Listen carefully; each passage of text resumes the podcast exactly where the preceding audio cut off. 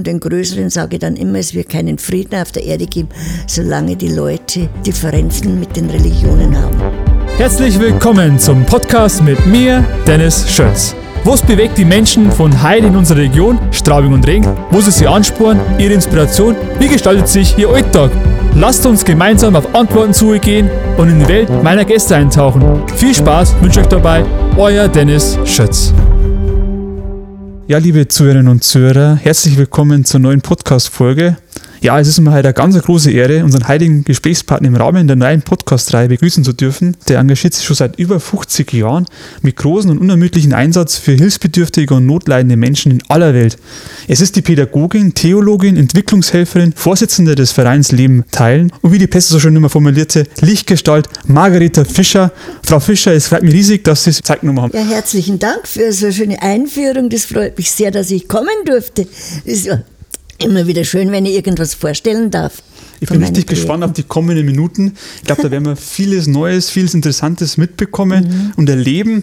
Und da starten wir schon mal mit dem ersten. Also sie haben ja Dörfer, Schulen in schönsten blau-weißen Farben errichtet. Ich glaube, es sind insgesamt 28 mittlerweile.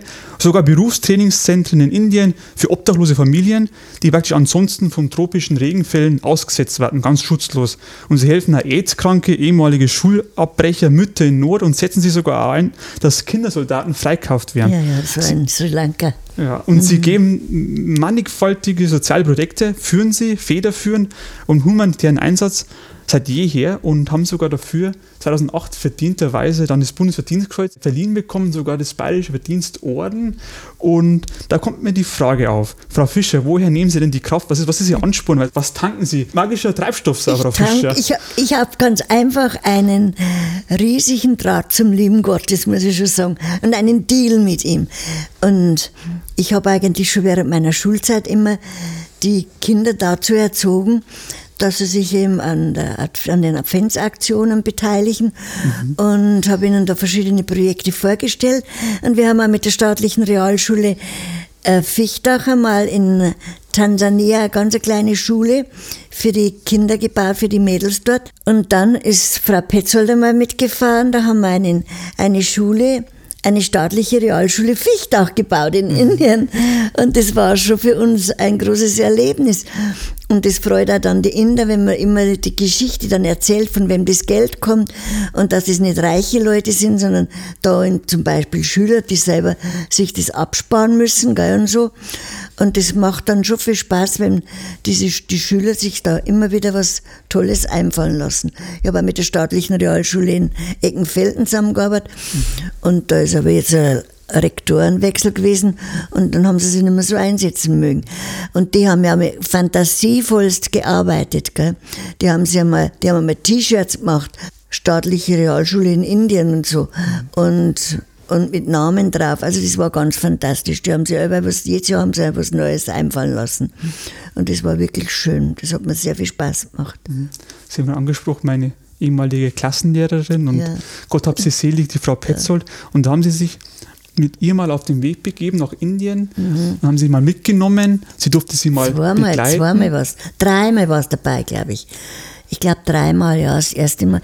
Ja, das erste Mal sind wir in Shantivanam gewesen, im Ashram von Pete Griffith, von diesem großartigen englischen, ja, er ist ja ein Sage, also ein, ein, ein Seher, also ein Prophet, würden wir bei uns sagen. Ne? Und von dem habe ich das Buch gelesen, Marriage of East and West, die Hochzeit von Ost und West, hat mich unheimlich fasziniert, dass ich gesagt habe, ja, da muss ich runter, den Mann muss ich kennenlernen. Da war ich damals in Schwierigkeiten und habe gesagt, den brauche ich jetzt, den Mann, unbedingt. Dann habe ich bei der Schwester Baptista im Social Welfare Center, die mir auch unterstützt haben, die, sie und ihre Leprosen, da habe ich dann die Adresse gekriegt und naja, die sind also so toll nicht zu sprechen gewesen auf ihn, mhm. weil er halt der Kirche um schon 200 Jahre mindestens voraus war. Der hat zum Beispiel einmal gesagt, der ist, auf, der ist als Guru immer auf mein Zimmer gekommen. Margarita, I need you today. You have to make the homily tonight for Jesuits. Oder 40 Jesuiten gewesen. Jetzt kenne ich die Jesuiten noch von der theologischen, äh, vom Seminar, dass die alle, die studieren ja alle 30, 40 Semester, gell. Wahnsinnig klug, gell, dass man richtig Respekt hat, dass man sich gar nichts mehr zu sagen traut vor diesen Leuten. Und naja, habe ich gesagt, Vater Piet, okay, was soll ich denn da predigen? Ja, die schöne Stelle im Neuen Testament, ihr Frauen seid euren Männern untertan.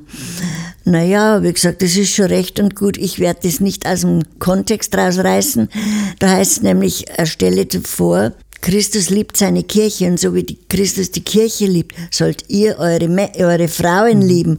Dann habe ich gesagt, das ist ganz einfach, wenn ein Mann diese Stellung hat, dann kann er unterwürfig sein, weil ich dem vertrauen kann, dass er, dass er mich nicht ausnützt oder sonst irgendetwas, sondern es ist halt dann Partnerschaft auf höchster Ebene. Gell? Ich glaube, das war auch ihr Schlüssel zum Erfolg, dass sie sich da durchsetzen konnten, ah, ja. weil er doch in, sie sind ja dort in Ländern aktiv, in denen ja die Frauen eigentlich weniger Rechte haben, manchmal gar nichts wert sind und nicht so gleich behandelt werden. Und gerade da haben sie es geschafft, durch ihre Art auch ja, sich ja. durchzusetzen und auch ihre Art und Weise weiterzugeben, weil sie haben ja dort auch die christliche Nächstenliebe ausgelebt und haben auch geschafft, dass zum Beispiel die Bewohner ihres Dorfes den Eid schworen mussten, praktisch mhm. an anderen beizustehen und ja. dann praktisch vor Ort einen Streit zu schlichten. Also ja. das haben sie wirklich weitergeben können. Wurde es auch gut angenommen? Wurde es akzeptiert? Oder war es schwer, dass sich ah als Zunächst Frau einmal war er Frau und eine Frau ist einfach, meine Güte, eine Frau ist, ist, ist etwas, das man benutzt in jeder Hinsicht, das man einfach braucht fürs Leben und das man braucht für den Sex und für die Kinder. Und äh, naja, und als richtige Partnerin äh, ist ja eine Frau in Indien nicht. Ich habe zum Beispiel einen Brieffreund gehabt, die Frau hat das gleiche studiert wie er, aber der hat sich schon äh, sehr mh, mm, ja, von oben herab behandelt. Der hat zum Beispiel einmal gesagt, der einen kleinen Tempel gehabt. You go up into the temple and you pray, now I want to be alone with Maggie, hat er gesagt. Ja, haben wir gedacht, spinnt der vielleicht? Was würde sich denn die Frau von mir denken, wenn er mit mir allein sein möchte? Gell? Und so. Aber ich habe denen das schon immer wieder gesagt. Gell? So geht das nicht. Oder äh, ich bitte schon, um mehr Rücksicht auf mein, auf mein Feminismus und auf meine Art und Weise, wie ich mein Christentum lebe. Also so geht es nicht. Und ich habe den rein jeder bei den Einweihungen immer gesagt, ich bin Christin und von daher äh, fühle ich mich verpflichtet, dass man von dem, was man selber an Schätzen hat, dem anderen weitergibt. Und daher ist er zu meinem Namen gekommen vom, vom Verein und zu unserem Logo äh, viele kleine Leute in vielen kleinen Orten, die viele kleine Dinge tun, werden das Gesicht der Welt verändern. Mhm. Und das hat mich damals so fasziniert, dass ich mir gedacht habe, ja, da müssen wir schon was tun. Und dann habe ich gesagt, was es eigentlich bedeutet, dass man den, den Leuten hilft. Und habe gesagt, also erstens einmal, dass wir unser Wissen weitergeben, mhm. das wir haben. In den Schulen, die Sie errichtet haben, ja, werden ja. diese Werte vermittelt, Unendlich, vor allem auch die Gleichberechtigung der ja, Frauen. Gerade im Kindesbeinalter muss das, habe ich, anfangen, damit man auch wirklich den größtmöglichen Erfolg dann auch schafft. Ich sage denen auch immer wieder, wenn ich da so Unterricht habe, dann haben wir mehr Feedback und dann sage ich den Lehrern, ja, das ist schon sehr schön, dass ihr zusammen betet, die, die, Christ, die Hindus, die ja doch in der Mehrheit, Mehrheit sind, und dann die Mohammedaner, die wir haben, und dann ein paar, was haben wir denn noch in, in der Elisabeth-Schule, ein paar Christen mhm. und ein paar von anderen Religionen.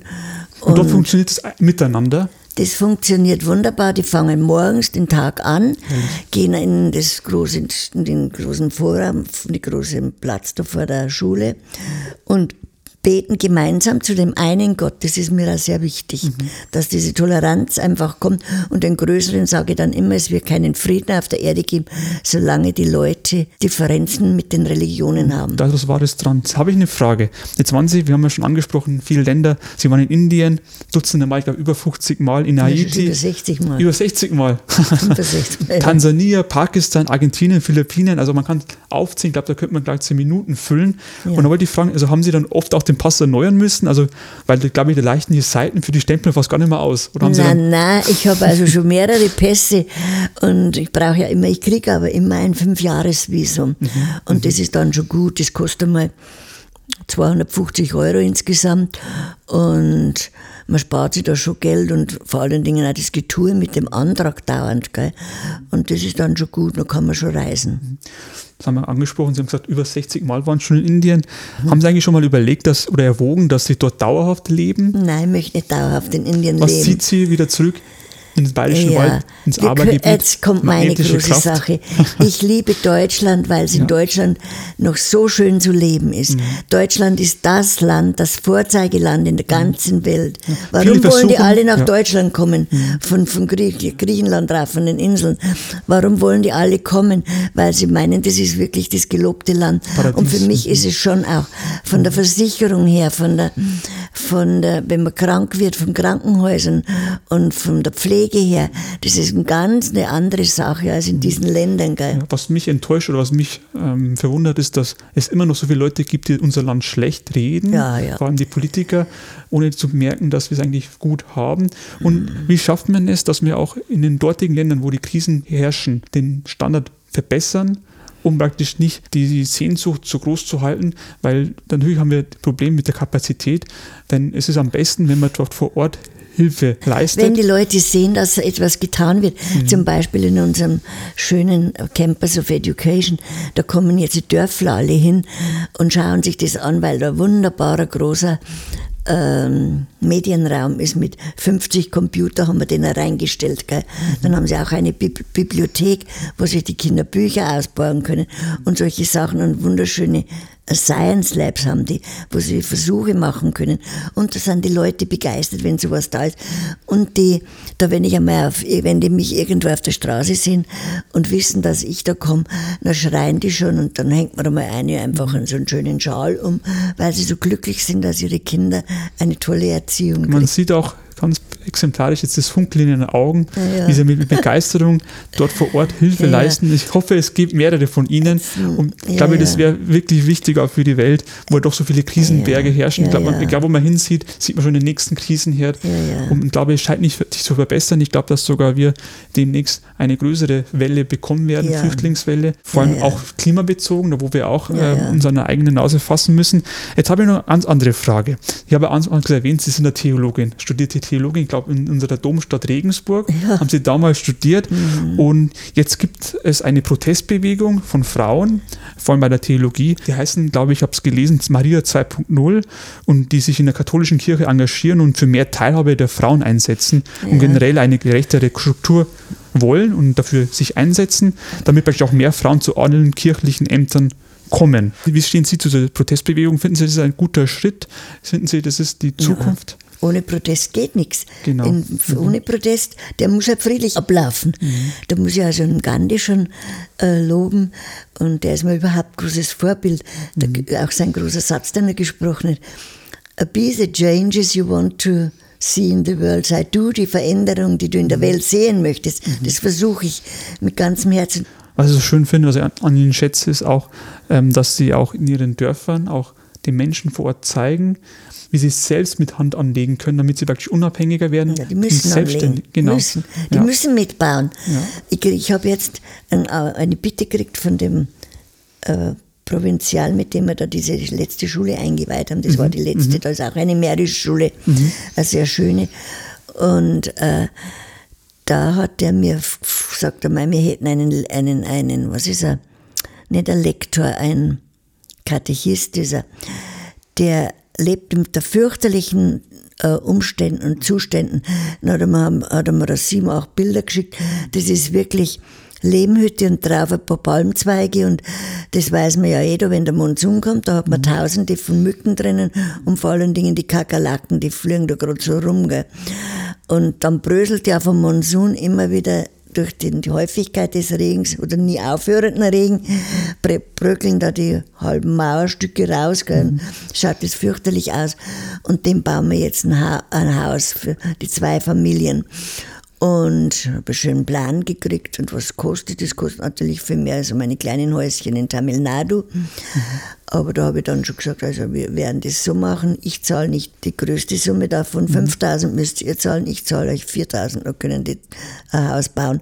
Aber die müssen mithelfen, der junge Mann vor allen Dingen, der alte, der ältere Herr, der Noah, der wird das nicht mehr können, aber der Junge, der, Junge, der kann schon mithelfen. Ich liebe das Motto und ich habe das Motto, wir machen Hilfe zur Selbsthilfe.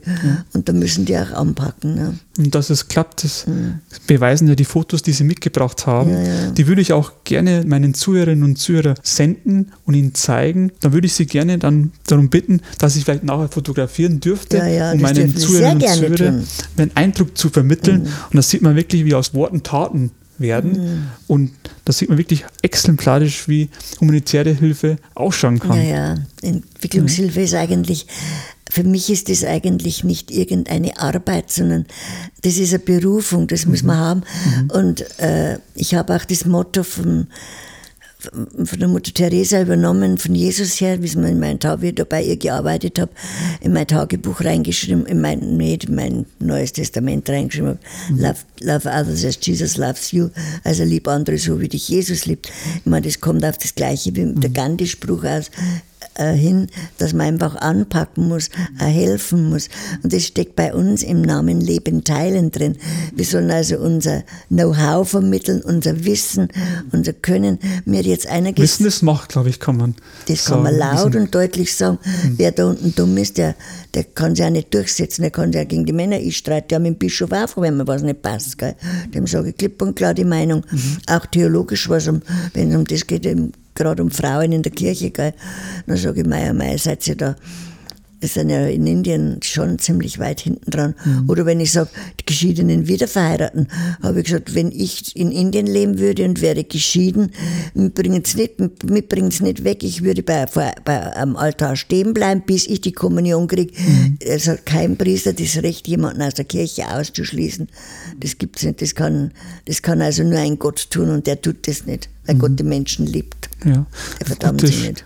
Gutes Schlusswort. Der Gott liebt den Menschen. Normalerweise habe ich am Ende meines Podcasts immer Fragen von den Zuhörerinnen und Zuhörern, aber dieses Mal kommen mir keine Fragen ein, sondern die haben gesagt, ich soll ihnen mitteilen, dass sie sie bewundern und dass sie sie weiterhin viel Glück wünschen und viel Erfolg wünschen für ihre Arbeit und wirklich das sehr schätzen, was sie geleistet haben in den letzten Jahren. Ja, Frau Fischer, vielen Dank, dass Sie uns eintauchen ließen in Ihre Arbeit. Und ich glaube, ich habe so rausgehört, die Arbeit ist noch nicht vorbei. Nein, ich glaube, es nein. gibt Projekte auch für die Zukunft, die Sie noch anpacken wollen. Mhm. Und Sie ziehen sich noch lange nicht zurück, sondern gehen voran, Schritt für Schritt und zum Nein, ich nächsten mache das so lange, solange jemand mich um etwas bittet. Und das macht auch Spaß dann, wenn man sieht, es ist etwas getan worden, die Leute sind so glücklich. Gell? Und das ist schon wirklich schön. Und wenn man sieht, dass die Kinder was lernen können, die sind so wahnsinnig happy, dass sie eine schöne Schule haben. Gell? Weil die könnten sich's nicht leisten. Jetzt alle meine großen Schulen, die könnten sich nicht leisten, die haben nämlich nur Grundschule, lernen kein Englisch und wenn es bloß sechs Jahre in Schule gehen, das ist so viel wie bei uns, wenn einer nach der vierten Klasse durchfällt und, und hört auf, gell. dann kriegen die nie einen Job da unten. Das ging, und naja, Also dann sieht man wieder, dass Bildung der Schlüssel zum Erfolg ja, ist. das ist der Schlüssel zur Welt, Ja, Bildung. Schlüssel zur Welt. Frau Fischer, vielen Dank, dass Sie da waren. Ich bedanke mich auch ganz herzlich, dass ich kommen durfte.